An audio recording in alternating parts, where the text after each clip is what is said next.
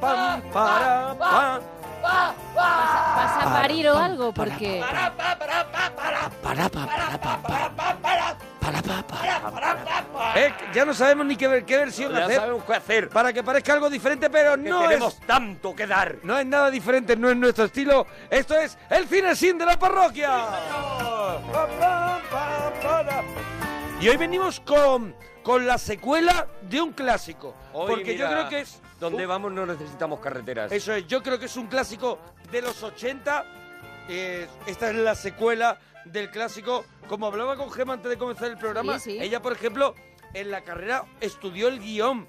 El guion de la primera de la primera parte de la película que traemos hoy como uno de los guiones que, que hay que estudiar por, es, es porque uno es- de los guiones que se estudian en todas las universidades de cine del mundo, el guion de la primera parte y el guion de toda la saga a la vez, porque es una saga, Porque al es una final- saga redonda. Porque al final es lo que vamos a hablar hoy, no deja de ser con la tercera parte una sola película, por lo menos única era, peli. era ese era el proyecto, ¿no? Es De como hecho- un Kill Bill, ¿no? No, no, no, ni siquiera fue ese el proyecto. El proyecto fue hacer la primera, la primera se acabó y ellos no tenían, a pesar de las apariencias, ahora lo contaremos. ¿Cuánto pasa? ¿Cuánto pasa de una ninguna- peli a otra? Pasan cuatro años. Cuatro años, o sea, esta es del 89, o sea, que la primera fue en el, En el año 85, 86. 85 es cuando se 85. 85 es cuando cuando sale cuando se estrena eh, Regreso al futuro que es la que la que y fue nuestro primer Cinexin por cierto. Eso es, el ¿fue nuestro primero primer que hicimos nuestro primero.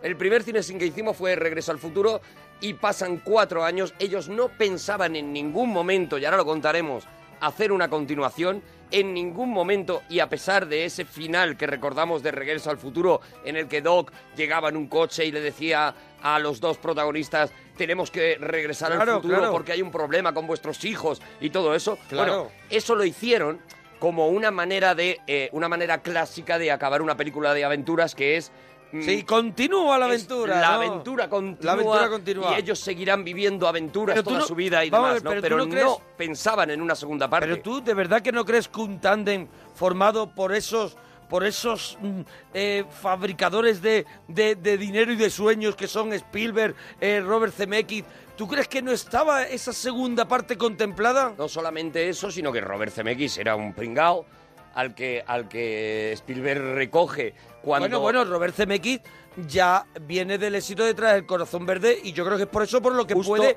tocar a la puerta fuerte de, de Spielberg, ¿no? En ese momento, no, no, no, no, es... es- Ellos es- son, ellos son, Ellos son colegas, de antes. sí. eh, Spielberg intenta hacer esta película con, con Columbia. Columbia le rechaza el el guion a Robert Zemeckis y además le dice que, eh, que este tío es un don nadie.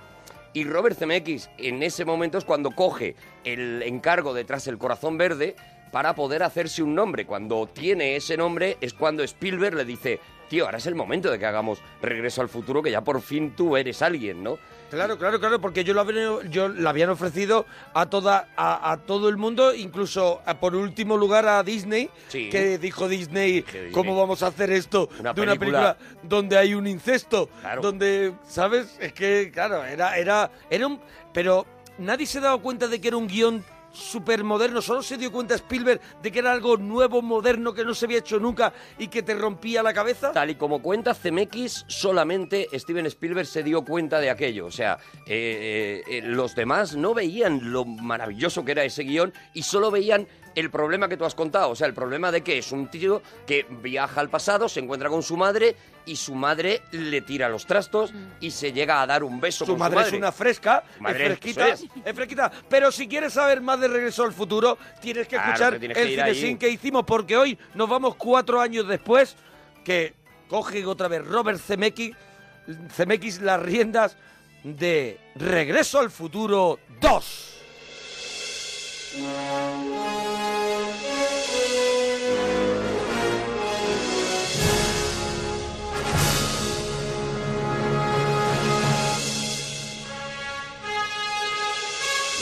Bueno, Arturo, yo creo que lo, primero que tienes que contar es eso que ibas a contar. ¿Cómo se llega a hacer al final, después de cuatro años, la segunda parte? ¿Y qué es eso que yo he escuchado de que se rodaron casi a la vez la 2 y la 3? ¿Iban a hacer, iban a, solo una película? Bueno, es, es, eh, vamos a ir explicando todo poquito a poco, ¿vale? Lo primero eso, lo primero es que se encuentran con un éxito que no se esperaban. Esto hay que insistir mucho en ello. Robe- eh, Regreso al futuro se estrenaba eh, la primera, eh, la primera película se estrenaba la misma semana que más allá eh, Mad Max más allá de la cúpula del trueno. Claro, de Mel Gibson. Y todos pensaban que esa película los iba a arrasar, los iba a destrozar. Tercera parte de Mad Max, en aquel momento la trilogía de Mad Max Esa estaba era la de Tina- arriba del Tina todo. Turner, ¿no? La de Tina Turner, además, y tal. Y ellos pensaban que la película iba a hacer una recaudación bastante decente, que iba a gustar, pero mm, en absoluto el éxito que supuso Regreso al Futuro. Claro, en el momento en que Regreso al Futuro supone ese éxito, dobla y redobla los ingresos, es cuando los productores, todo el mundo se vuelve completamente loco y deciden hay que hacer una continuación. Se encontraban con un problema que era que habían hecho esto que hemos contado Ese antes. final que ahora tenían que intentar solucionar de alguna manera para, es. para la segunda parte. Ahí estaba Bob Gale, ¿no? Que, su- que es el guionista un El poco... guionista es- bueno, la eh, historia es de Bob Gale y de Robert y Zemeckis. Robert Zemeckis. Entre los dos, Bob Gale es el que tiene, digamos, la idea original. Eh, eh, la idea original de la saga viene cuando Bob Gale, que esto creo que no lo contamos en el de Regreso Bueno, al cuando, Futuro, cuando va a visitar a su padre, ¿no? La historia a su esa. padre y él eh, se da cuenta leyendo el, el cuaderno de los de estudios de su Las padre. orlas, ¿no? Eso es. Sí. Se da cuenta de que su padre había sido el, el delegado de clase. Sí, sí, sí. Delegado de clase en su, en su instituto. Y él decía, yo con los delegados de clase siempre me llevaba fatal, porque eran unos pringaos, unos vendidos al profe, Unos uno- empollones. unos empollones, y yo siempre me llevaba fatal, ¿no? Y entonces él empezó a, a pensar, Si claro, mi padre era uno si de yo esos... hubiera ido Sí. al mismo instituto que mi padre, Sí. yo me llevaría fatal con mi padre. O sea, yo ahora admiro mucho a mi Buenísima padre. la idea, pero ¿eh? mi padre era un pringao de los que yo le he pegado collejas toda la vida y a partir de ahí parte la idea. Ahí ¿no? nace la, la- la idea de ir regreso al futuro. Bob Gale se va con esta idea a, Ro- a Robert Zemeckis y Robert Zemeckis le añade, ¿y te imaginas que la guarrilla del instituto es tu madre? Y a partir de ahí surge toda esta idea, todo este desarrollo que ellos iban escribiendo en, en pequeñas cartulinas cada una de las ideas que se le ocurrían y luego hacían, hicieron como una especie de puzzle, ¿no? Eh, cada idea tenía que ir concatenada con la siguiente y tenía que tener una justificación con todo lo que estaba pasando. Por eso es un guion tan de hierro, porque realmente eh, vas descubriendo cosas a lo largo de la película que te han ido apuntando casi al principio, ¿no? Esto es la primera. Cuando se encuentran con la segunda, se encuentran con eso, con que han acabado la Vamos al película de problema, esa vamos manera. al problema, claro, que, que tienen. Y vamos a ver qué es lo que ocurre. Entre otras cosas, ¿qué ocurre? Pues que cuando intentan reunir al reparto original, todo el reparto eh, les dice que sí, todo el reparto, excepto la novia de la, la novia, la novia y el padre. y el padre. Y el padre de, de Marty McFly. Vamos por partes. La novia primero les dice que no y siempre se ha pensado que la quitaron.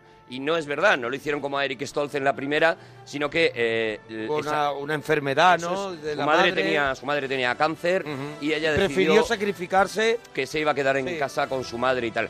Es, es muy chulo y porque... pusieron a, Elif- a Elizabeth Shue, ¿no? Es muy chulo porque esta chica que no participó en la trilogía, sin embargo, luego eh, tampoco su carrera como actriz ha sido especialmente bollante. Sin embargo, se ha ganado muy bien la vida yendo a convenciones de regreso al futuro y ha acabado recibiendo de alguna manera porque eh, tanto Robert Zemeckis como Bob Gale, cada vez que les pedían colaboración para algo de algún actor de regreso al futuro, daban su nombre y poco a poco ella Claro. pues se ha ido haciendo, bueno, pues oye, pues se, se va ganando la vida casi con esto, ¿no?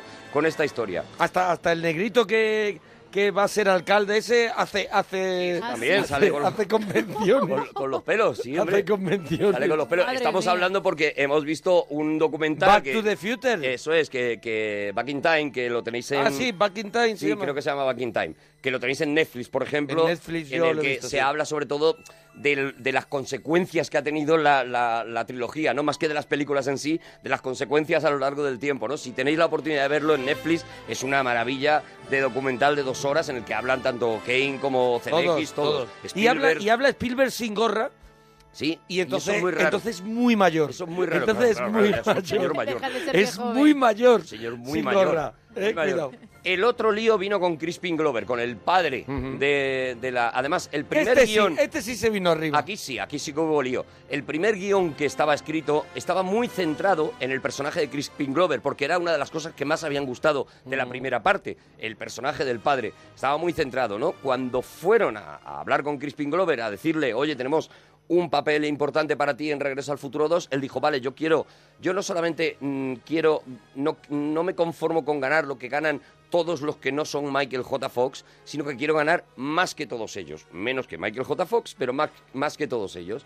Bueno, aquello evidentemente no fue aceptado. que Michael J. Fox y Christopher Lloyd. Y Chris- no, no, no, no, no, estaban así, Christopher así. Lloyd estaba así, más o así, menos sí. pagado como todos los demás. Como ¿no? casi todos los demás, sí, como Elizabeth Shue, como, como casi todos los Pues demás. un personaje básico en la película y, y como lo defiende el actor ya se ha quedado Indudablemente, pero él... como él- algo mítico en ese él momento. era un actor que estaba haciendo series B y que estaba él- él- sobreviviendo prácticamente en Spaghetti Westerns. Claro, o sea él- que... él- él- los, alguien por los sobrinos del Cuco, por Ahí ejemplo, de los, de los locos. pero que hasta que Regreso al Futuro no es Regreso Claro, al Futuro, no, no, es un, no es un actor que luego después sí haría quien engañó a Roger Rabbit y hizo un montón de papeles, ¿no?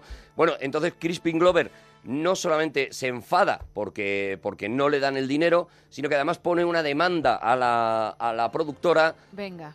y se enfrenta con ellos porque dice Pero que- pone una demanda porque ellos cogen a otro actor muy, que se parece mucho y lo que hace es que utilizan imágenes ya grabadas, secuencias de la 1, Eso es. y las utilizan. Y él es el creador de una nueva ley, la ley para los actores que no puedes utilizar ninguna imagen sin su derecho que hayas descartado de una película anterior en una siguiente película. A raíz de, a raíz justo de esta, de esta, de esta polémica que hubo con Crispin Glover, en el que él defendía, yo le he puesto mi imagen a un personaje, vale que lo han escrito los guionistas, pero yo le he dado mi tono, mi interpretación, mi voz, todo eso. Entonces, este personaje de alguna manera me pertenece también y no podéis utilizar mi imagen ni podéis utilizar un personaje sin eh, contar conmigo. Esto ahora mismo ya lo que ha hecho ha sido, además de esa ley, lo que ha hecho ha sido que cuando tú eres un actor ya firmas para una saga, cuando tú ya eres Robert Downey Jr.,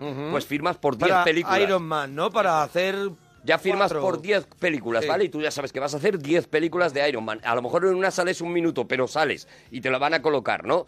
Esto revierte a favor de los actores y también a favor de la productora que se queda tranquila con que el actor en cada película no le va a, a doblar lo que le ha pedido, ¿no? Se cierran paquetes, digamos, ¿no? Bueno, pues Crispin Glover tram- tampoco podía estar en, en la película y aún así, pues bueno, habían conseguido todo el resto del, de- del reparto. Thomas F. Wilson, Biff, Sí, que es un actorazo que eh, eh, desconocido, ¿no? Porque prácticamente ha hecho esto nada más. Y yo eh, os invito a que visitéis en YouTube sus vídeos, porque él hace monólogos eh, ahora todavía. Actualmente Actualmente cuelga monólogos. es tiene un, alguno- señor, es un señor mayor. es un señor ya mayor, claro, es un, es un actor eh, monologuista que ha hecho muchísimo teatro después, Sí. aunque no ha triunfado tanto en el cine, que además tiene fama de ser... Thomas F. Wilson, Thomas para la F. gente que Wilson. lo quiera buscar. Y le, que tiene fama además de ser un pedazo de pan. Y es verdad que viéndole en los vídeos, cuando ya no está haciendo de beef, eh, Claro. te das cuenta de que es la más buena Un persona del sí. mundo. La más buena persona. Él hace poemas, él escribe Ajá. libros de literatura profunda y demás. Y luego hace monólogos. Tiene un monólogo concretamente sobre el achicharre que lleva en su vida por ser el de Regreso al Futuro, que es espectacular, es súper divertido. Y si os lo buscáis en YouTube están colgados y si no en su propia página web tenéis ahí casi todos los, los vídeos colgados, ¿no? Bueno, pues con eso empezaban la, empezaban la película y después de tres años de trabajarse los guiones de lo que iban a ser dos películas que se iban a rodar, y esto también es histórico, se iban a rodar prácticamente seguidas. Prácticamente seguida con. Yo he leído dos semanas. Dos semanas de, de descanso. interrumpieron dos semanas de descanso entre las dos películas. Que eso es un, eso es un- Una locura. Una locura, porque además son dos películas llenas de detalles. La dos ni te cuento, pero la tres ya en el oeste es Claro. un desparrame. Claro, claro, el, el- el- el reto era brutal y lo que pasa es que todos estaban encantados con la saga, todos estaban encantados con lo que Michael J. Fox había dado el salto de la televisión al cine gracias a Regreso al Futuro. Eh, todos los que salieron de Claro, aquella Michael película... J. Fox mm, le cambió la vida eh, cuando hizo Regreso al Futuro. Recordamos que lo dijimos en el cine sin. Él rodaba para televisión por el día porque no lo podía dejar y por la noche lo recogían y se iba a rodar Regreso al Futuro. Y llegaba a las 3 de la mañana a su casa, caía en la cama muerto y decía que el conductor que lo recogía para la tele le abría la ducha y lo metía en la ducha. Metía en la ducha, sí, señor. O sea que, pero le cambió la vida cuando llega a Regreso al Hombre, Futuro claro. 2 y han pasado cuatro años. Michael J. Fox, yo creo que ya ha hecho, por ejemplo, Teen Wolf, ¿no? Claro. Que en esa época. Bueno, ya- es que Teen Wolf es, es incluso Es anterior. incluso anterior de Regreso al Futuro. Y es una peli que se estrena a raíz del éxito de Regreso al Futuro. Ah, es una claro, peli claro, que se había hecho prácticamente para vídeo directamente y que se estrena a raíz de Regreso al Futuro porque está el de Regreso al Pero Futuro. a mí me mola mucho esa peli, ¿eh? A mí me es regular. A mí me parece que ha pasado el tiempo un poquito ingratamente por ella. Hombre, claro, De manera ingrata. Hombre. Póntela ahora y, y, y Pero me yo recuerdo, si quieres el La, padre. vi- la vi en Padre. el cine, la vi en el cine. Pero Padre. El padre haciéndose lobo. El padre de Wolf, ¿vale? Te la pones ahora si quieres. Buenísimo. Si tienes esa valentía. Sí, sí, sí. sí. Bueno, eh, se encuentran entonces con eso, con un problema, y es que lo que ha triunfado son las aventuras de Marty y Doc en el DeLorean yendo de un lado para otro y arreglando las cosas, pero que ellos habían metido a la chica en el coche en la última en la última escena, precisamente porque pensaban que eso no se iba a volver a hacer, ¿no?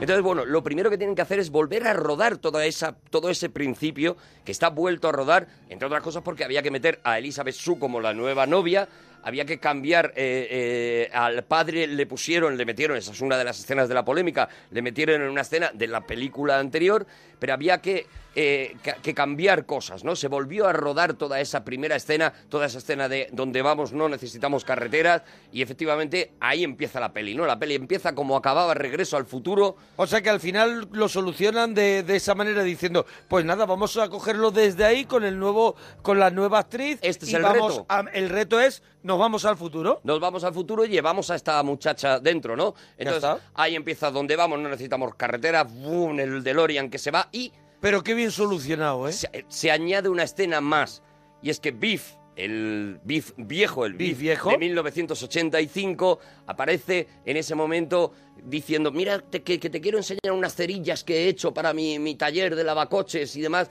Y en ese momento ve un DeLorean volea- volando, ve ese DeLorean volando y ve cómo se pierde ahí, ¿no? Bueno, es- este dato va a ser muy importante porque va a ser lo que va a armar todo Regreso al Futuro 2, ¿no? El hecho de que en esa escena ya, por eso digo lo de cada detalle No, va a que- ir llevándote el que, a otro. El que sale no es el Big viejo, es el Big joven. No, no, es el Big viejo. Ya, es El- viejo. Es el Ah, de viejo, pero 1985. sí. Eso es, sí, sí. Claro, es el de 1985. Entonces, eh, eh, empiezan los títulos de crédito, por fin Steven Spielberg presenta Regreso al Futuro. Vemos unas nubes eh, que no tienen ningún sentido. Sí, sí, sí, sí. Porque esas nubes, a ver, o sea, si el DeLorean eh, viaja en el tiempo, no viaja en el espacio, no está viajando por ningunas nubes. Ve- vale, pero yo creo, yo creo que ya ha hecho el viaje, o sea que ya ha roto ese impacto, ha viajado en el tiempo Y ya está y en lo el que año. vemos es la M30. Ojalá, porque lo vemos aparecer después.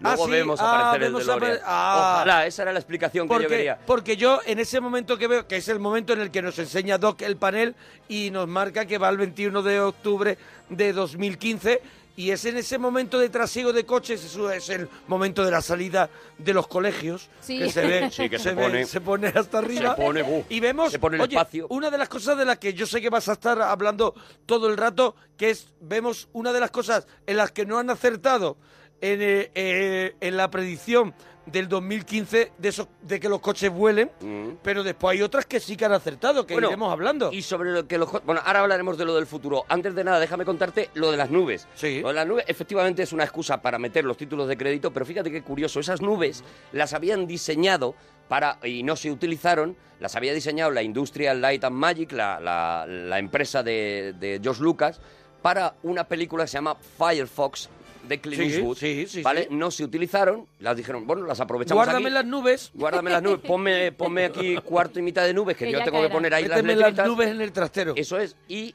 bueno, es la primera vez que Clint Eastwood tiene un importante papel en esta saga, ¿no?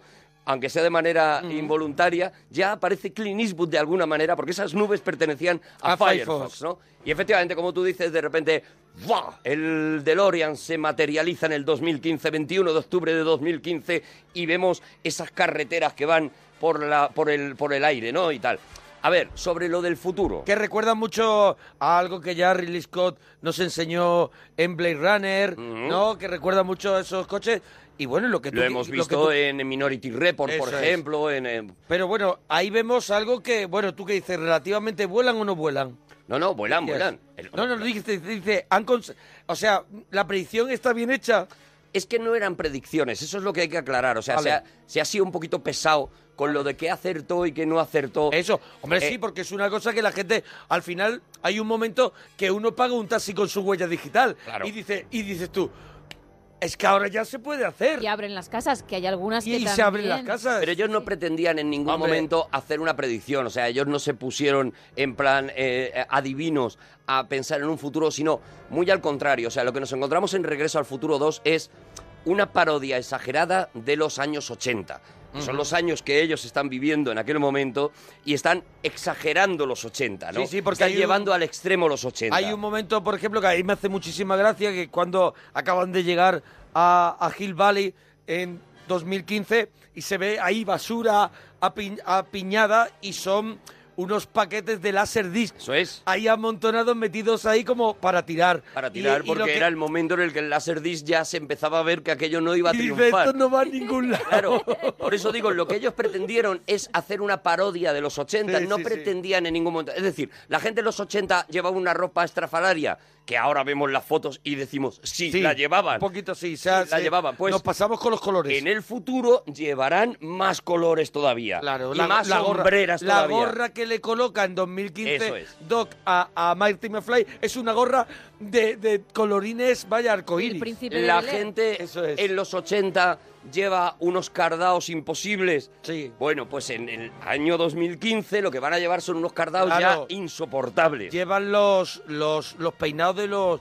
de los músicos de, de no sé, de, de, de Spandau Ballet. Claro, y claro, eso, pero ya, pero ya exagerado. exagerado. Por eso digo, nunca pretendieron, jamás pretendieron adivinar el futuro. Por eso digo que, se- que han estado un poco pesados con esto de. Bueno, pero cosas- adivinado. Eh, Otra cosa hay es que cosas que hayan hay que- adivinado, Hay ¿vale? cosas que hay que inventar, o sea, que las tienes que inventar como buenos guionistas. Ellos dicen, oye, pues a lo mejor podemos hacerlo nosotros ahora mismo. En el 2030, seguramente, por ejemplo, veamos la televisión con gafas. O sea, yo me pongo unas gafas y, y estoy aquí sentado viendo la tele, ¿vale? Podemos empezar a, a decir, y se Y- y podrá... fueron las, las Google Glasses, eso, Eso. que también se ven en Regreso al Futuro 2. Se ve de alguna manera como, Eso es, como eso ellos es. llevan unas gafas donde reciben cierta información. Pues- Hay muchas cosas. Siri también está inventado en Regreso al Futuro 2, porque Claro. todos hablan con las máquinas y las máquinas hacen lo que les piden. Entonces, eh, también está inventado Siri. Por eso digo que se ha destacado mucho que no hay eh, monopatines voladores, que está a punto de haberlos Pero escúchame, eh, está a punto de haberlos ya. Ya hay un prototipo y en ese mismo documental eh, que estamos Sí. comentando aparece ya ese, ese monopatín que por medio de, de las ondas electromagnéticas y el roce y la fricción y cosas que yo no sé. Pero había, había uno, había uno también por aire que estaba, que estaba casi, lo que pasa que era casi imposible de No, no, no. Este, este de, de este documental aparece y ya es.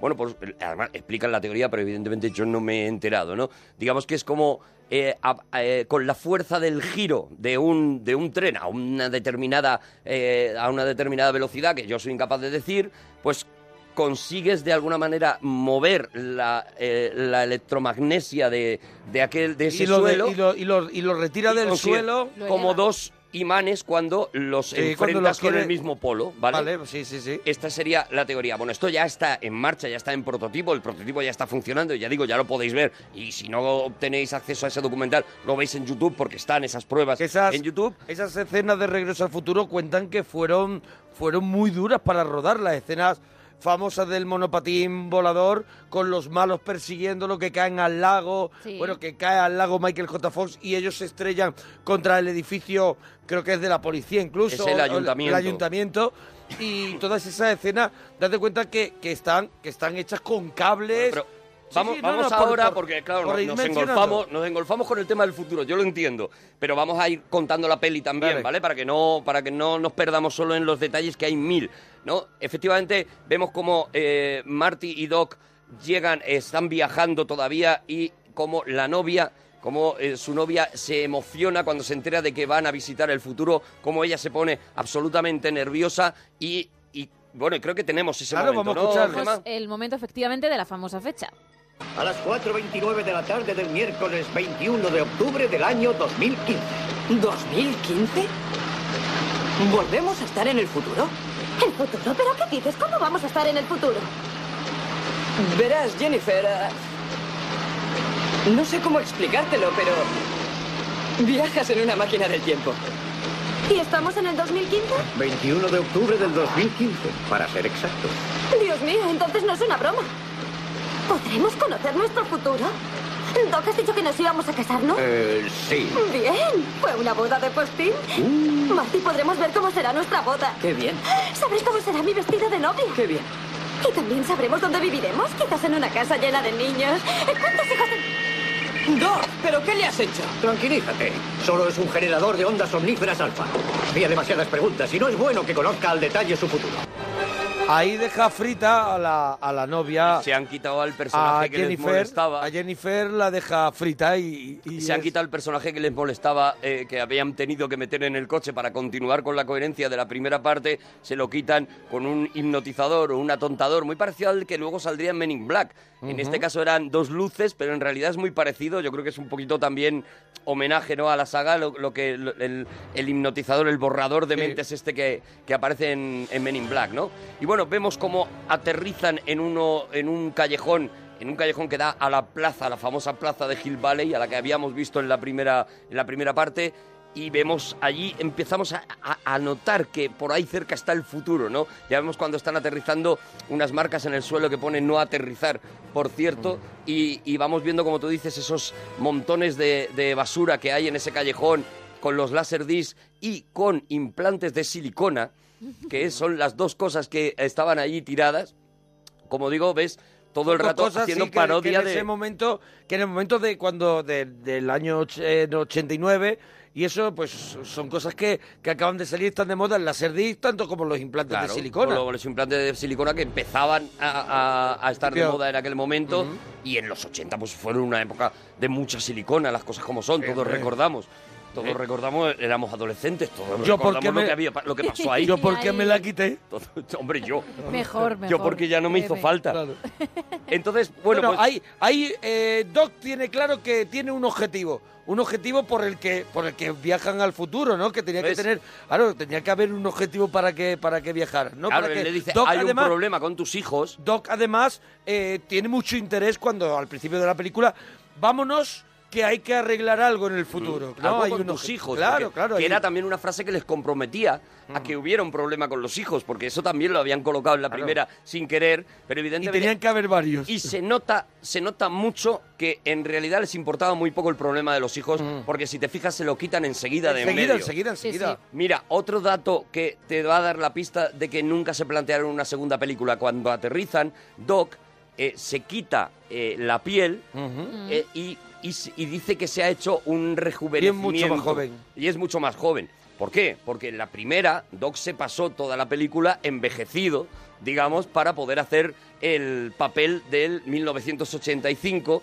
y quitarse el maquillaje cuando estaba en 1955. Sí. Pero ya pensaron que era muy aburrido tener que maquillar. Era un maquillaje muy costoso el que, el que hacían con, con Christopher Lloyd para hacerlo eh, tan mayor como, como aparentaba y entonces decidieron que se había hecho una operación quirúrgica y que además se había cambiado el bazo y el colon o algo así. Sí, sí, Es- se había puesto, es se había hecho la. ITV completa. Eso es, había cambiado entero y le vemos cómo se quita ese Sí, se quita- maquillaje de se viejo. quita como, como, como Tom Cruise en Misión Eso Imposible. es, eso es, para ya tranquilizarse con eso también, ¿no? Que era otro de los líos en que se habían metido en la primera, ¿no?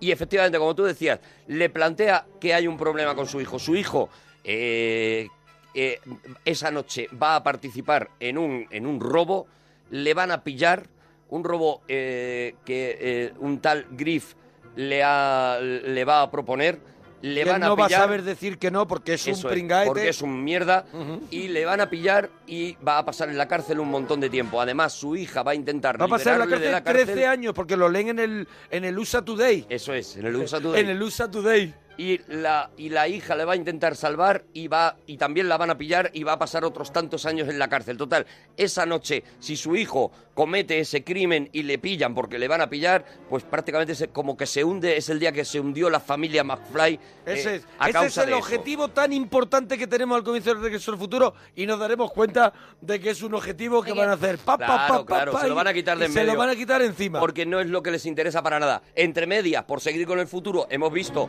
la chaqueta ajustable ¡Ay, las botas! y las botas. Oh, esa que ya Las botas que las están Nike. a punto de salir ya. Las ajustables. ajustables. Que hacen una especie de, de verdad. Hace una especie de... Y se ajustan todas las cintas. Eso es. ¡pum! al pie. Al Y- tobillo, que eso, eso te da una tranquilidad. Bueno, la, cha- la chaqueta no solo se ajusta, la chaqueta si se moja se seca. Se seca al Tiene momento. como lo de los parques de atracciones, eso que Eso te es, metes, eso es, eso las cabinas esas. Luego lo veremos, metes. luego lo veremos cómo se activa Sí, cuando sí, se ha sí. mojado, Claro, cuando Marty lago. se ha, mofla- se ha mojado en el, en el- en el lago, ¿no? Bueno, y, y aquí vemos, repetimos una cosa que es muy bonita en estas películas, es que en todas hay escenas recurrentes que vamos a ir viendo en todas las películas, ¿no? En este caso, el paseo de Marty McFly por el Hill Valley, en este caso, por la plaza de Hill Valley, en este caso de mil, eh, del 2015, pues está otra vez eh, lleno de sorpresas, ¿no? Ahí tendremos, por ejemplo, ese tiburón 19 firmado por Mac Spielberg, Buenísimo. hijo de Steven Spielberg, que en este momento está dirigiendo un cortometraje que se llama Tiburón 19 y que, mira, y hay un detalle eh, espectacular que en la versión doblada nos perdimos porque se tradujo de otra manera, pero es fantástico cuando le ataca ese... ese, Ese, ese tibu- tiburón virtual, Ese que, tiburón sale De, que sale de la cartelera de, del cine Sí. y le va a morder, le va así, ¡ah! se lo va a comer. Pues en la versión original, eh, Michael J. Fox se queda mirando al tiburón ya cuando se ha replegado otra vez y dice, tiburón 19 y el tiburón sigue pareciendo falso. Ala, pues Ah. entonces Es- eso no lo perdemos, ¿eh? Claro, eso, eso es un, y es un, es un chiste genial metido en una película producida por Steven Spielberg. eh, y por lo que sufrió, yo creo que es una venganza de Spielberg por lo que sufrió en aquella película en Tiburón para que el tiburón no pareciera falso, ¿no? Bueno, pues eso es uno de, de los detalles, ¿no? Que nos perdemos en la traducción. Y luego mm, mm, llegamos a una tienda maravillosa, una tienda que ya hoy nos molaría. O sea, Claro. es una tienda de los 80 con productos de los 80 y hoy ya fliparíamos con esa Claro, tienda. sería una tienda chulísima. Pues me compra un, un montón de cosas, una tienda que hay retro. Mira, Eso es, que es lo que se había lleva. Un, lo que he visto yo, ¿eh? Vale, vale, vale. Un Roger Rabbit de peluche. Buenísimo.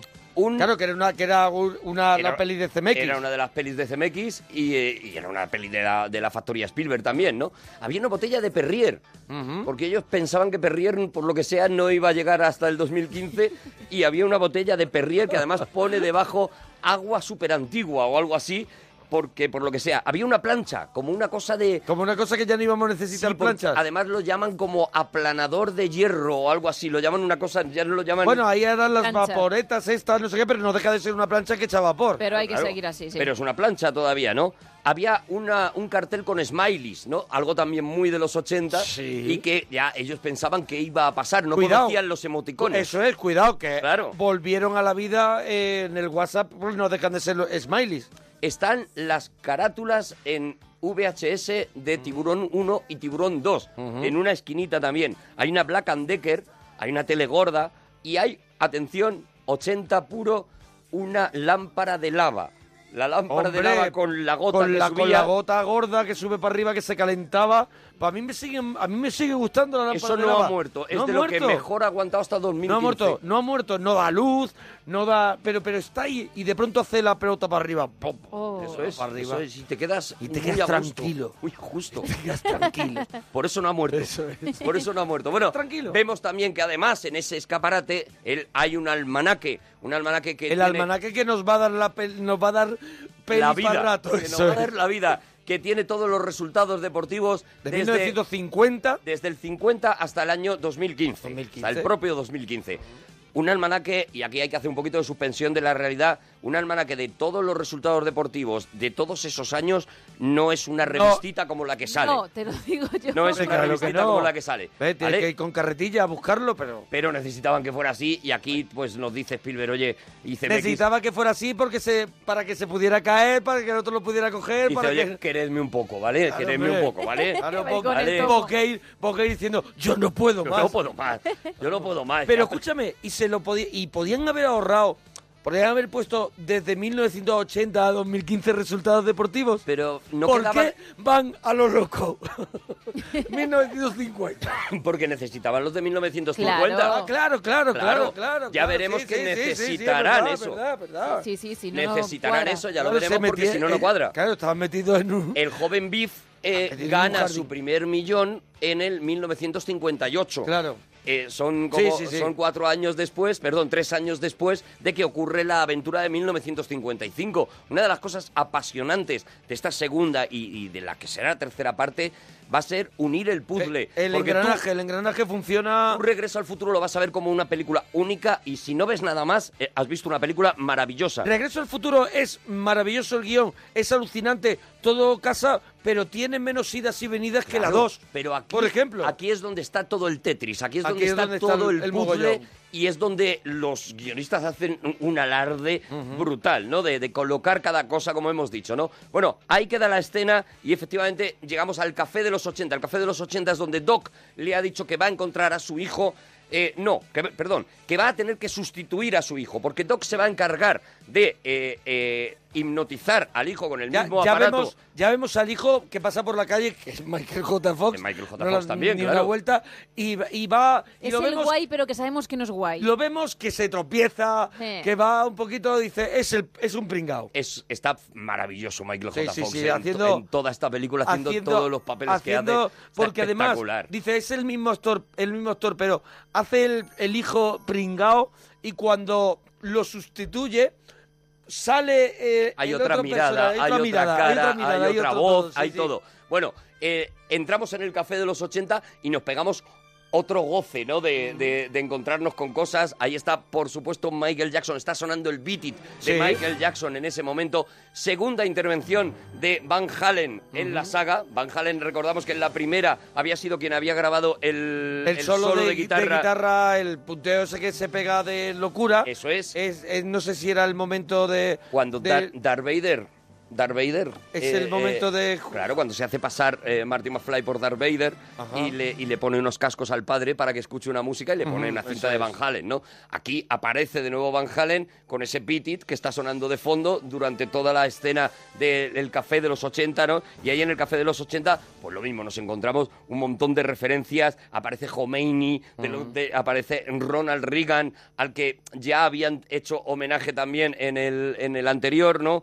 Aparecen Carlos y Diana eh, eh, y Lady Di, aparecen, bueno, aparece el Pac-Man, por ejemplo, y aparece la Pepsi Perfect, otro de esos iconos, ¿no? Que no hemos podido ver. Hay una cosa muy curiosa que nadie ha comentado, o por lo menos yo no lo he escuchado en ningún lado, no lo he leído. la ¿no? Pepsi que también decía que iban a sacar la También que le habían sacado eso. la, la Sí, sí, misma sí, botella también, ¿no? también van a sacar una edición limitada de Pepsi Perfect. ¿Cómo lo están sacando? Claro, hombre, están aprovechando. Hay una cosa muy curiosa, y es que cuando Doc le da dinero a, a Marty para que se tome algo, le dice, toma, tómate una Coca-Cola o tómate una Pepsi. Y le da 50 dólares y le dice, creo que con esto tendrás. Porque una de las parodias de, que hicieron CMX y que está muy disimulada, pero que hicieron CMX y Bob Gale es de lo que costaban las cosas en el futuro. O sea, ellos pensaron, si todo es tan caro ahora, y cada día, cada año está creciendo, pues cuando eso por una Pepsi, una Pepsi costará 50 dólares. Y entonces, y prácticamente le cobra 38 dólares, me parece, le cobra por la Pepsi. ¿Vale? Es otra de Menos las mal cosas- que ahí no acertaron mucho. Menos ¿eh? mal, afortunadamente. Menos mal. Por ahí, por ahí, si te co- lo conviertes a euros y te pones así muy tonto Ah, al final. bueno. Sí, claro, sí, bueno. Te, te Según así. donde te la tomes. Según como compares tú lo que costaba en 1985 una Coca-Cola y lo que, Claro, lo claro, que cuesta claro. ahora, pues seguramente mm, Sí. no, no exagerado, no tan exagerado, pero vamos, que sí que es verdad que subió mucho, ¿no? Bueno, efectivamente, allí nos encontramos también en ese café de los 80 a Frodo, A Elijah Wood. a Elijah Wood, que está allí jugando a la, Jugando a la maquinita. maquinita. Ahí está jugando a las maquinillas. La primera, el primer papel que hizo en su vida, es eh, uno de los dos niños que está eh, jugando a esa máquina eh, antigua, en ese 2015, antigua, eh, es, es Frodo, es Elijah Wood, ¿no? Y, Elijah Wood. Elijah Wood. Y... mm, Qué Frodo, vaya. y aquí hay otro, otro dato de cómo hacen los, es- las cosas estos tíos, ¿no? Esa escena que parece que no nos está aportando nada, salvo un par de chistes sobre, sobre las máquinas y no sé qué, eh, nos va a dar una pista, y es que Marty McFly tiene mucha puntería.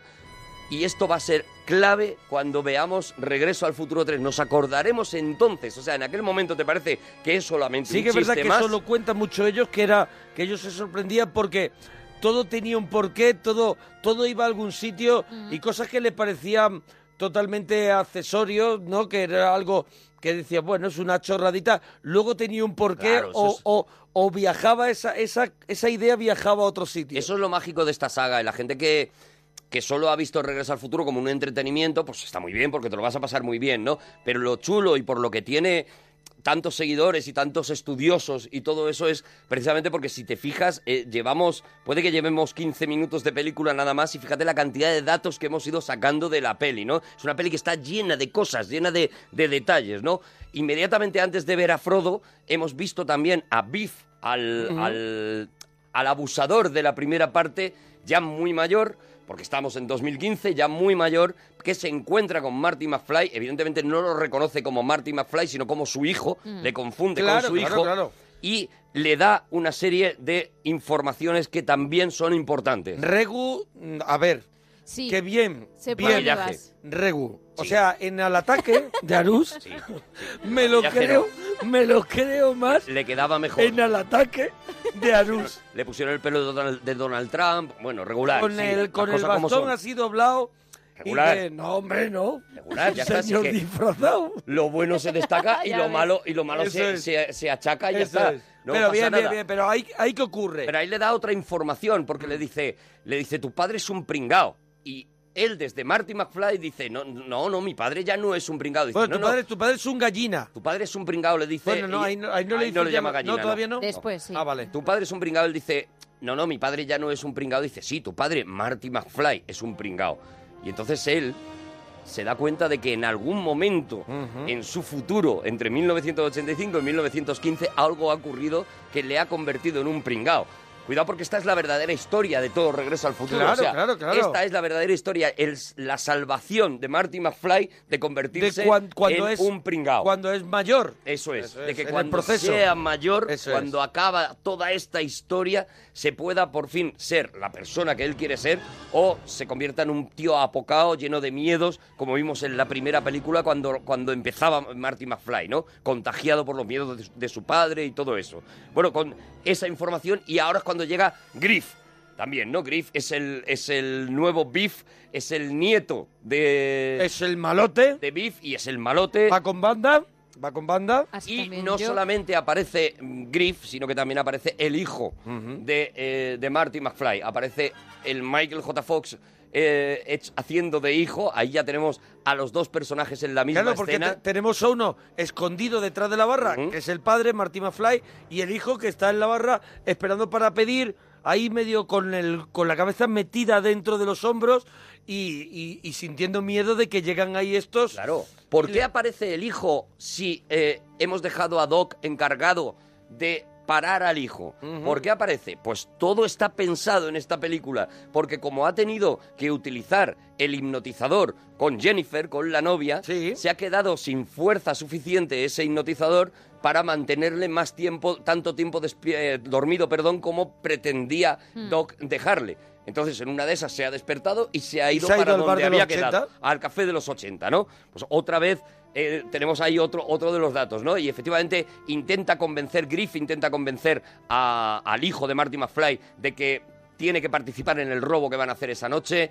Ahí tenemos el primer enfrentamiento porque es esa escena que tú comentabas, ¿no? De un puñetazo lo tira detrás del mostrador Y de pronto hay un intercambio de... y de pronto sale Michael J. Fox, sale Marty McFly ahí Sí. y de repente te das cuenta de que le es otra ca- persona. Y le echa de pronto cara, el otro ah, saca de detrás, que también está chulísimo, una especie de barrita Un que bate, de ¿no? pronto se bate. convierte en un bate de béisbol Brutal. eh, podemos decir así, de una manera automática. Plegable, sí. ¡uh!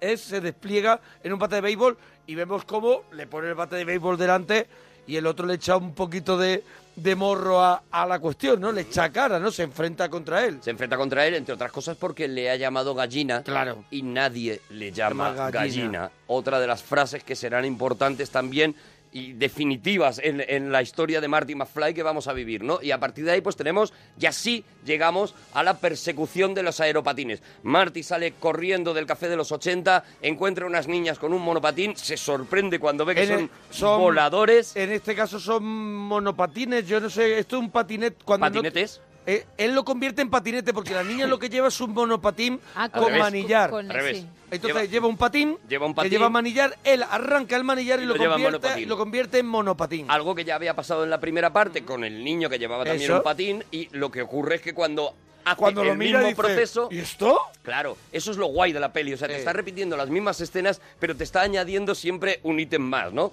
Y en este caso, la teoría de Bob Gale y Robert Zemeckis era muy clara, era todo lo que podamos hacer que vuele, que vuele.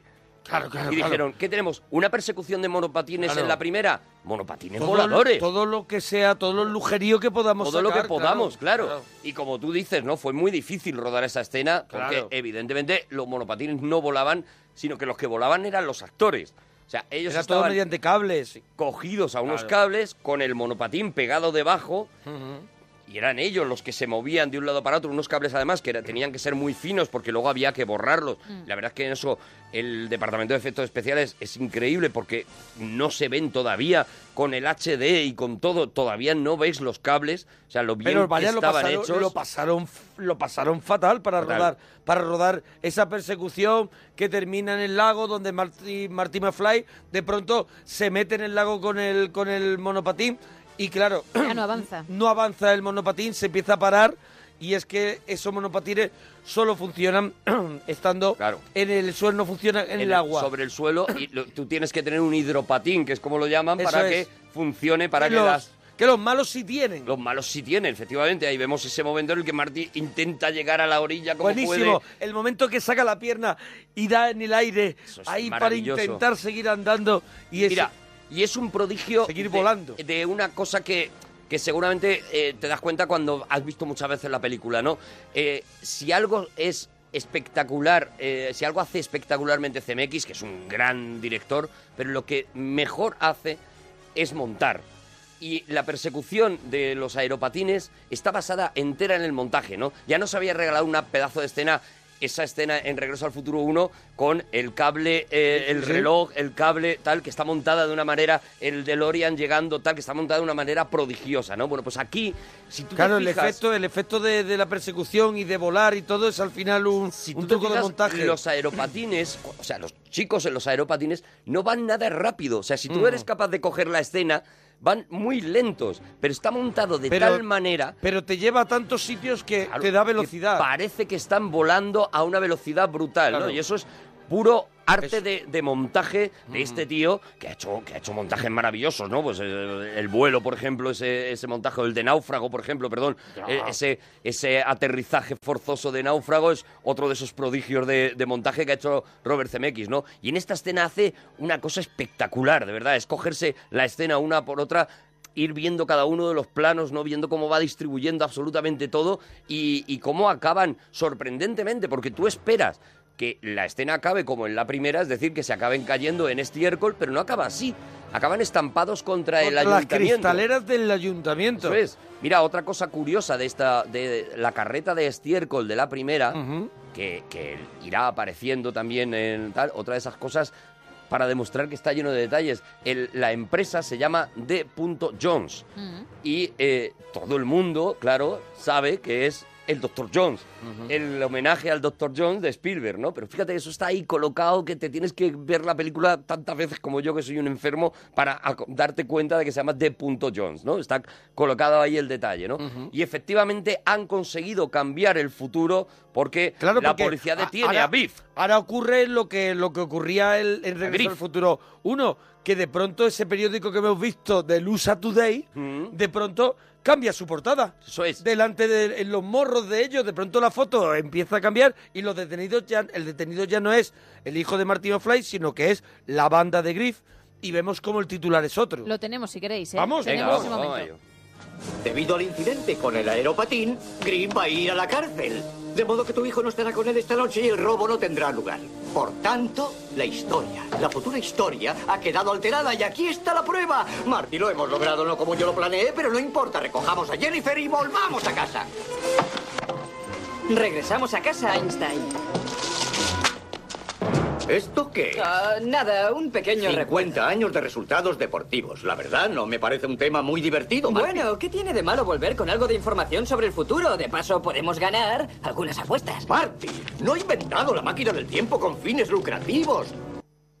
Pues Bueno, pues ahí está cuando todo Doc- solucionado, se supone. Eso, Doc, pero se, se ha solucionado el problema y ahora vemos que ahí hay una especie de McGuffin o algo que es el libro el libro del almanaque Sí, que de pronto Mar- Doc, Doc se pone muy reacio a eso. Martin Yo- ha comprado ese, ese almanaque, ¿Por dice, bueno, ¿qué problema hay? Hombre, yo me llevo esto, y me gano una un pasta dinerito. porque yo sé los resultados de los... ¿qué más da, no? Él se empeña en que no, se empeña en que eso no puede ocurrir y le- lo tira, lo tira a la basura porque además se encuentran con un problema añadido y es que alguien, la policía, ha encontrado a Jennifer, a la que habían dejado en ese callejón, la han encontrado, la han identificado por la huella dactilar Y la llevan a su casa. y la llevan a su casa, que no es su casa, es la casa que tendrá ella en el futuro. Es la casa, claro, de cuando ella sea Es la casa mayor, donde vive, viven Jennifer del futuro. y Marty McFly Y del Marty futuro. McFly, eso es. Entonces, existe ese problema el del espacio-tiempo que le vuelve loco a Doc, Y ahora es que ya- es no te puedes encontrar con, con tu, tu yo, yo del futuro. futuro. Porque Sí. ¿qué puede pasar? Pues tal y como dice Doc, pueden pasar dos cosas. Que se vean y se desmayen por la impresión o que aquello cause un desarreglo en el espacio-tiempo tan fuerte que pueda destrozar varios universos o como mucho, siendo muy positivo, el nuestro. Sí, sí, sí, sí. Las dos posibilidades da, también te digo, que dice, Martí dice, hombre, me alegro, me tranquiliza que Y por ahora- lo menos haya la de que solamente Una sea se... suave. Y ahora viene el momento que la llevan a casa, se da cuenta ella de la casa donde está, se encierra en un armario y empieza el desfile de personajes donde yo, la verdad, Ojalá llegara ese momento todavía nos Todavía queda no ha sido. algo más. Claro, te claro. queda, lo, más importante. Nos queda porque cuando, cuando ellos han cogido el DeLorean para salir hacia la casa y llevar y conseguir que Jennifer no vea a su yo del futuro, Sí. vemos como de una puerta aparece Biff Y se lleva el libro. viejo y se lleva el libro. Ah, vale, vale, vale. Creía que lo habíamos dicho ya. No Vale, lo vale, hemos perfecto. dicho, no lo hemos dicho. Oye, perfecto. ¿os dais cuenta la hora que es? Sí, sí, Y os sí. dais cuenta que llevamos, me parece que aproximadamente 17 minutos de película. Sí, sí, nos llevamos más. Ya, 20 pero ¿qué vamos a hacer? mucho. Mira, yo, Yo- te propongo una cosa que sé que tienes preparado muchísimas cosas Llevan que contar. dieci- llevamos 17 ¿Qué te parece? minutos Yo, yo contados. sé que tienes preparado muchas cosas que contar. ¿Qué te parece si hacemos una segunda parte con lo que falta y metemos algo de la tercera? Lo veo justo y necesario. Venga. Y, Pues- y ya veremos si cabe algo de la tercera. Tendrá que ser la semana que viene. Bueno, pues la semana que viene hacemos la continuación de, de Regreso al este futuro Regreso al 2. Futuro. Intentamos contar algo de la 3, si, si pudiéramos, ¿no? Que a lo mejor ni va a pasar. A lo mejor ni va a pasar. No Bueno, lo sé, no lo sé, lo intentamos a ver. Intentamos. Lo intentamos a ver. Bueno, pues nada, eso, lo dejamos entonces en ese momento, en el momento en el que... Mira, yo te quiero decir un momento que a mí me da muchísima vergüenza. Ay, Que ¿cuál? es el momento de Michael J. Fox haciendo de la... De, De- la- de- de Ay, hermana. a de mí la también. hermana. A mí me da De hija, de muchísimo... hija, de hija. de hija, de hija. De hija de. Marty McFly. De hecho, a mí me da no la muchísimo sacan apuro. mucho, de hecho no la sacan mucho. Me da mucho apuro, la verdad. Todos, todos lo agradecemos. ¿Qué Vale, porque yo me, me- Vale, me trago que Marty McFly, su hijo, sea Marty McFly, Igual. el mismo actor, igual. Pero, vamos a ver, que los genes... Los genes son... Son muy... Sí, puede- pero- pueden variar mucho. No Pero me es verdad que entras al juego ese, porque si, te, pi- si lo piensas ya en la primera, eh, se parecía demasiado todos a todos. O sea, ya eh, mira, en la primera. Por, por eso digo, vamos a ver, que es una película Que de sí, fantasía. es una película de fantasía. En la primera, cuando los padres crecen y ven que el hijo que han tenido se parece tantísimo a ese señor que una vez les ayudó a conocerse y, que, Sí, sí, y al sí. que llamaban Calvin Klein y demás, pues evidentemente todo se desarmaría, ¿no? Entonces, Pero, pero a mí me da un cierto apuro. es una... Es, Es lo de Michael J. fue haciendo pero es parodia. es que poco, sí. Es parodia. o sea, Allí con un chicle. Lo que, lo que hacen es parodia. Es por lo mismo que la gente se enfadaba con lo del futuro o decían, es que no han acertado. Es parodia. O sea, ellos... No, no, no, pero- CMX sí. es ante todo un comediante. Es un tío que ha hecho claro. comedia. Bob Gale es un tío que ha hecho comedia. Hizo Frenos Rotos, Frenos Coches Locos Rojos. y todo eso. O sea, ellos venían de la comedia y de la comedia además muy extrema, de una, de una comedia paródica. Y eso es lo que hacen. Hacerte este tipo de chistecillos y nada más, ¿no? Pero lo que, bueno, lo que queda es que queda muchísimo. es que Bueno, queda- pero ahí, Oh. ahí, para dejar el cebo, ahí de pronto ella va a descubrir cuál será su futuro, cómo será ella, Su cómo vida, será todo. su marido, Martin McFly, cómo serán sus hijos, en qué ambiente vivirá y sobre todo los problemas que tiene esa familia. y el fracasado que Eso. es en que se ha convertido Bueno, su marido. la semana que viene más. Yo Venga. creo que dejamos a la gente con ganas. Seguiremos con Regreso al Futuro 2. Parroquianos. go.